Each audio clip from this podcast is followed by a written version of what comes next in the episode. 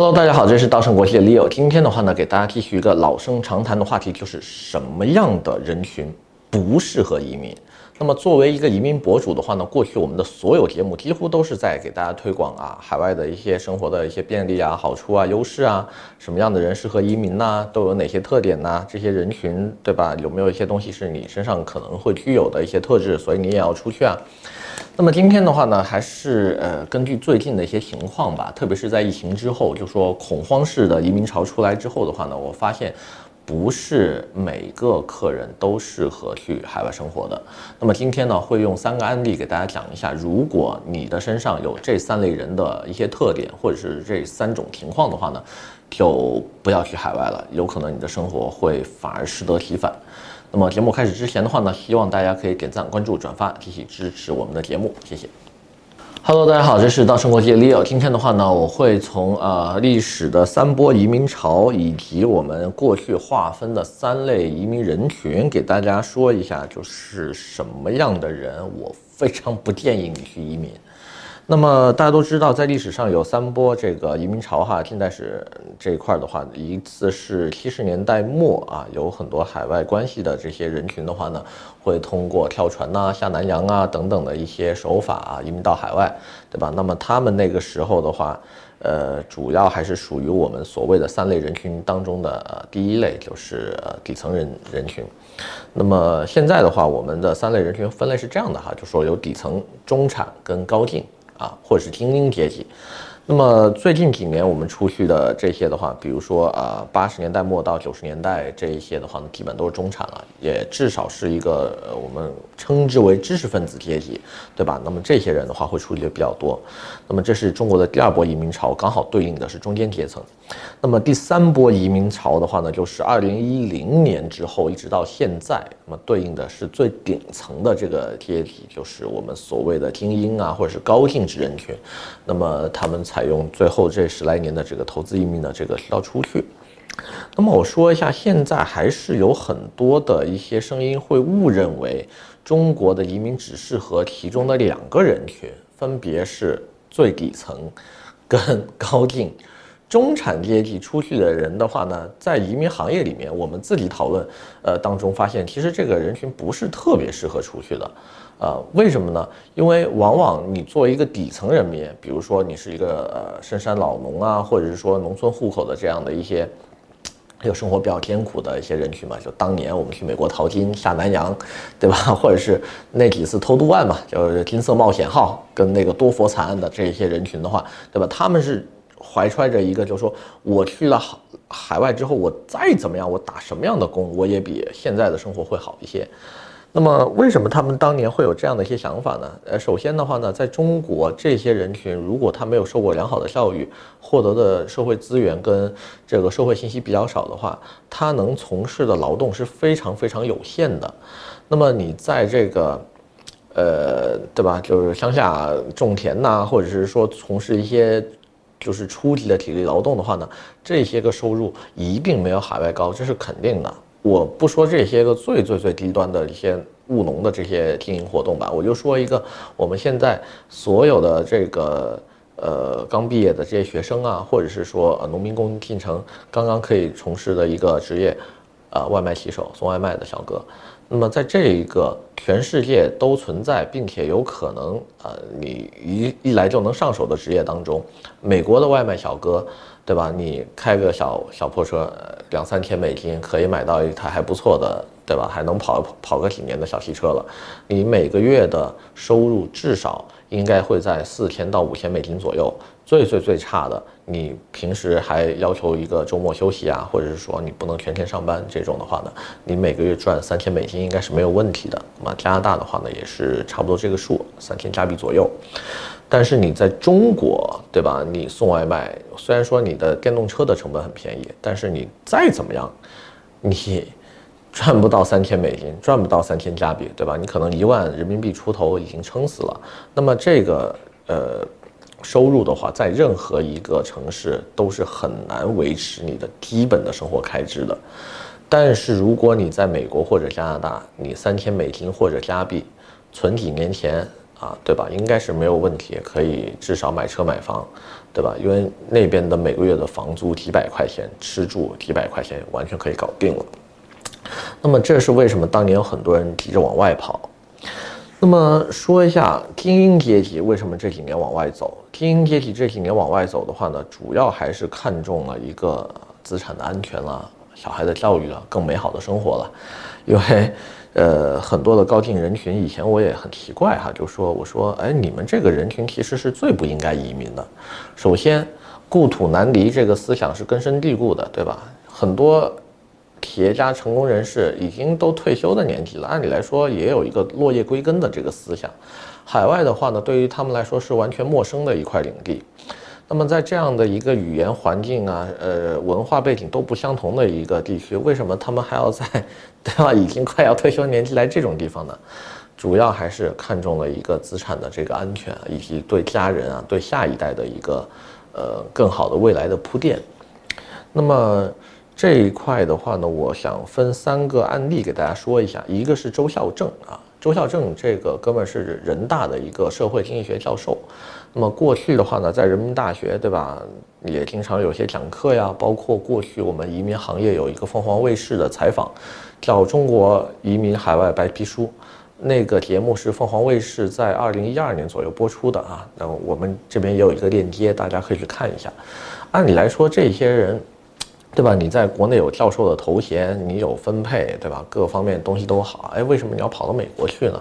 他当时在那个节目里面说了一句话，让我感同身受哈，就是就是衣食足而知荣辱，仓廪实而知礼节。按理来说，现在的中国人富足了，对吧？衣食肯定是足了，那么仓廪也应该是殷实了，为什么这些人还要跑呢？因为他提出了一个观点，就是这些人他不是真的实，就衣食足肯定是 OK 了，穿衣吃饭没问题。仓廪实跟过去的概念不一样了。过去的仓廪实是你有一个大粮仓，对吧？你是地主，你有很多粮食堆在里面，够你吃十年，所以的话呢，你不用为第二天担心了。那么你可以知礼些，把这些东西发放给穷人呐，或者是说广济天下呀，做些善事啊。他说中国不是。中国的话呢，很多时候啊，有钱人他其实银行卡里有很多很多钱，有很多的资产，但是他感觉不到殷实，他老是担心，就明天突然会不会有一个什么东西，对吧？就让我回到解放前了。那么我们在这几年的话呢，明显可以感觉到这个趋势越演越烈，对吧？首先的话呢，这个呃数字化人民币啦，加上这个呃怎么说啊？就是一些大佬们，呃，纷纷的开始退休，对吧？加上一些行业，可能一个政策颁布，你就玩完了啊。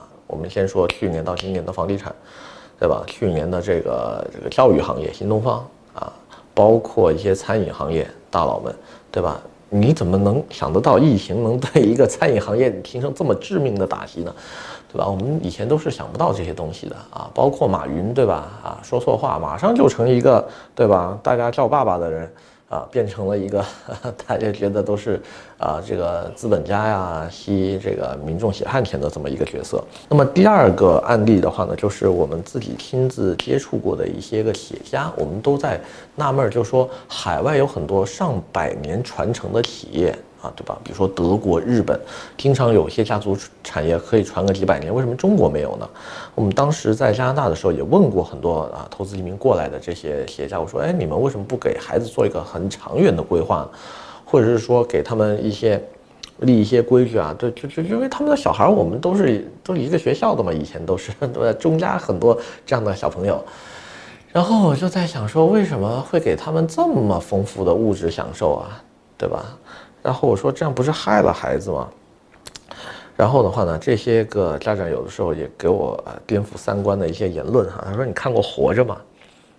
就是呃，以前张艺谋导演的一个电影叫《活着》，我回去看了一下，突然就明白了啊，为什么他们会有这样的一些想法？因为他们觉得说钱不属于自己啊。在中国的话，你把这些东西，呃，你给他做很长远的安排，还不如赶紧的就挥霍掉，或者是让他就。参与到这个享乐当中，我说哇，这个我完全不能接受，对吧？但是看完那个电影的话呢，我突然感觉啊，好像他们想的东西有点过于超前了。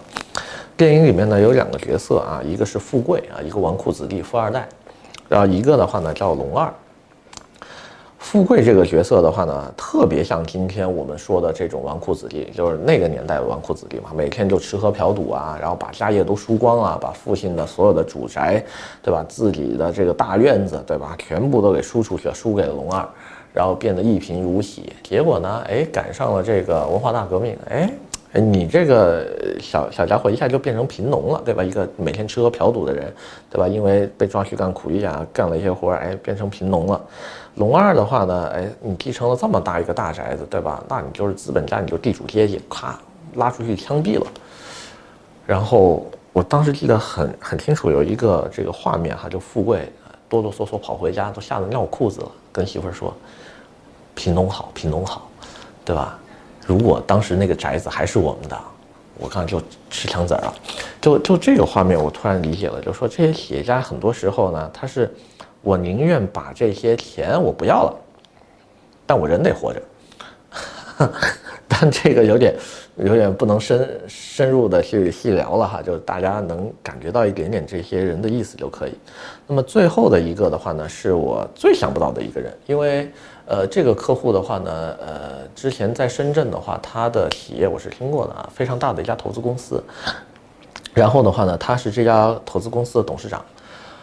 我说你你没有必要移民吧，对吧？嗯，因为他们家家教非常好，就是呃，我先说一下哈，呃，这这个客人是一位女士，然后她的孩子，呃，就跟前面的那位企业家是完全不一样的，就是说呃非常节俭，非常低调，然后呃读的学校也非常的棒。然后自己出来，呃，就是职业规划各方面几乎都是不用家里面操心的。然后的话呢，呃，这个客人就主申请人，他们的妈妈呢，在深圳这边的话，这家企业按理来说是可以一直运营下去的，但他突然有一天选择了关门，然后全家就移民到加拿大了。我就觉得说啊，你们为什么呀？完全没必要，对不对？然后他说，哎呀，我们这些这些干投资的呀，就是你每天管着公司，就像驾驶一艘航母一样。当航母快要没有的时候，或者是哪天你退休了，航母离你而去的时候，你这个当舰长的还不如一个修自行车的。我说，那你的公司应该不会啊，你的公司对吧？各方面表现都这么好，你为什么想着要去修自行车呢？然后他给我一个非常生动的比喻，他说：“你见过百年不沉的航母吗？” 然后，啊，后来我就可以理解了，就是。呃，航母终有一天是要沉的，舰长终有一天会跟着这个舰一块儿下沉。但是呢，如果他还能离舰去陆地的话呢，呃，即便不能修自行车啊，但是总比葬身海底还是要好一些。就呃，最近有非常非常多的这样的一些案例哈，就是让我反思，就是说，哎，什么样的人要出去？那么这一期的话呢，不是主要说这个不适合移民的人群的吗？那我在想说，三个阶层都有人适合移民，那么不适合移民的话呢，那他们必然是不能按人群来划分了，对吧？多佛惨案的这个最底层的这些人要出去，刚说的高进要出去，中产的话是这几年我们最常出去的一个移民家庭的类型，中产的移民客户的这个诉求非常简单，孩子教育，对吧？然后海外的生活成本低。国内生活成本高，然后他们对未来职业的这个不稳定性有非常深的这个恐惧，因为中产阶级其实在中国是最没有安全感的，对吧？你既没有很多的这个殷实的这个粮仓，你也不能像，呃，对吧？就就穷光蛋那样，就是说什么都不管不顾了就冲出去了，对吧？你还有家庭有孩子，你还有一份体面稳定的收入，为什么这个阶层也要出去呢？呃，后来我发现，对吧？国内的高的教育成本啊。不稳定性了，职业的这种不稳定性了，对吧？包括疫情期间，呃，很多人觉得说，呃，会不会回到这个六六到七六的这十年当中？但是呢，我后来发现，呃，这些人里面最最最容易出问题的还是中产里面的某三类人，哪三类呢？一类就是高知，高知有一个特别大的问题在于特别喜欢端着。我们过去有一个非常轰动北美的一个华人案件，哈，就是零六年的那个叫做蒋国斌自杀案。蒋国斌是清华大学教授，普林斯顿跟多伦多大学的双博士。普林斯顿他学的是核物理，清呃多伦多大学学的是化工系。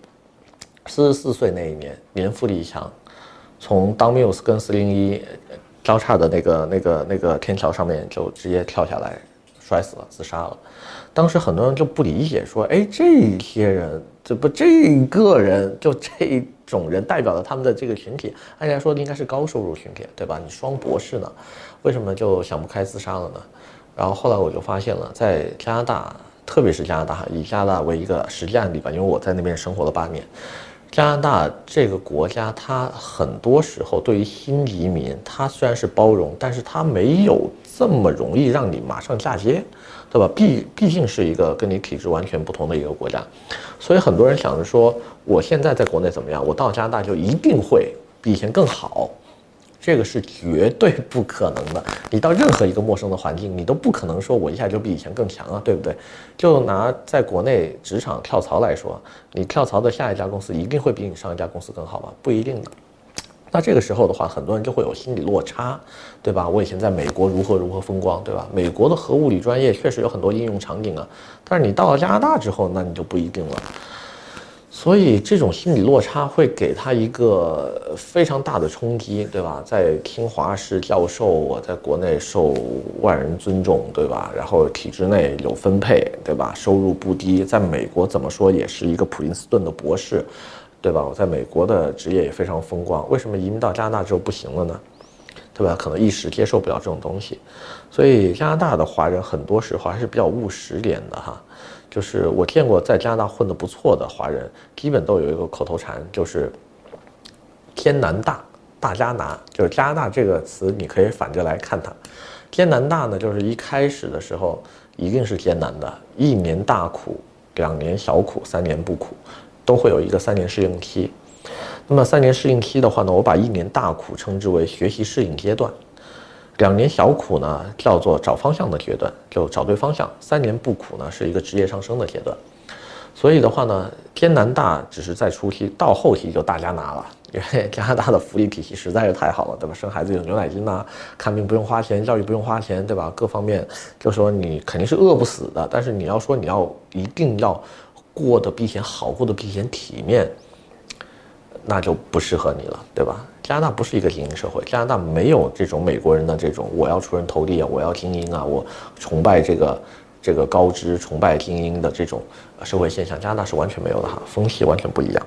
所以这一类的话呢，就第一类这种我一定要怎么怎么样啊，或者是说要风光、要面子这这些人啊，你就千万别来加拿大了，对吧？去美国可能会好一些。第二类的话，就是我刚刚说过的，就是这个。呃，通过不正规的方式移民的这个人群，我是非常不建议。首先，历史上有很多很多的这种教训，比如说九三年的金色冒险号，对吧？美国的那一次，这个这个这个那个叫啥？福建的那个女大佬被抓的那一次，对吧？大家回去查吧，反正九三年啊。发生了一一个叫“金色冒险号”事件的一一艘蛇头偷渡船，两百七十多个人从福建出发，对吧？去美国，结果搁浅了，然后淹死了十几个，不叫淹死吧，就下落不明了十几个。然后后来很多人被救上来之后呢，也是遣返了，也是至少就没有留在美国。那么还有就是多佛惨案了，多佛惨案就是最著名的一起中国，对吧？偷渡客去英国，然后闷死在卡车上五十八个人，真的非常的。我我觉得，就基本上你在美国能使十个人以上的案子，就是非常大的案子了。这一次是五十八个，我觉得，呃，那是非常沉痛的一个代价。那么还有的话呢，就是一九年的这一次，就英国卡车偷渡案，三十九个越南人被闷死在这个里面。那么这一些人的话呢，拿生命作为代价去移民他国，我是觉得说，这种铤而走险的方法是完全不赞同的哈，不赞同。那么还有最后一个人群，就是我们前期做过一系列的节目，介绍中国的《红色通缉》这部纪录片。从《红色通缉》这部纪录片，你们会发现有很多人完全是没有必要跑的。就是说，你犯的事儿没有那么大的时候，你不用跑；如果犯的事儿很大很大，你跑也没有用，一定能给你抓回来，对吧？那么里面基本上六个案例，呃，十几个人。呃，基本上都栽在这个就是钱不干净这一块嘛，就国际上的这个反洗钱还是比较严重的，所以大家如果有空的话呢，也可以去看一下那个案例，就是这个呃红色通缉系列，就这些人为什么会被抓回来，他们当时用的移民知识点，其实已经把移民知识点用到极致了哈，包括我记得里面有一个哥们儿去那个就是逃到这个呃圣基茨还是多米尼克的一个哥们儿，对吧？他已经把移民路线跟移民所有知识点都规划得非常详尽，还是被抓到了。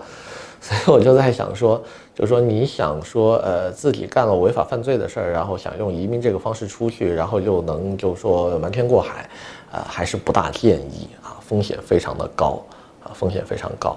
如果你非要这么做的话呢，当然我这边也不能叫建议哈，这就教唆教唆大家去做违法犯犯罪的事儿了，就是你至少让你家干净的人去做这个事情，对吧？然后有兴趣的话，大家可以去看一下那几期的节目哈，因为当时他的偷渡路线我感觉已经是几乎是完美的，还包括他的洗钱手法呀、资产的转移手法呀，其实非常的专业，呃，有机会大家可以去了解一下。那么。现在做这个东西，为什么我建议主申请人不要做呢？就是呃，现在的技术手段比那个时候会更高超。首先，现在所有的出入境有指纹识别，对吧？你指纹很难换掉，呃，加上面部识别系统，对吧？你不可能换脸吧，对吧？你虽然说可以整容换掉了，但是你的指纹也很难。你要把这些东西全部换掉，呃，你换身份才有用，否则的话，你光换一本护照，换个名字，对吧？一扫脸就是你，这没什么好说的。对吧？所以啊，大家非常注意这些东西。那么这三个人群的话呢，你自己考虑一下啊，是不是非要走这条路？那么今天呢，先给大家介绍这么多，我们下期再见。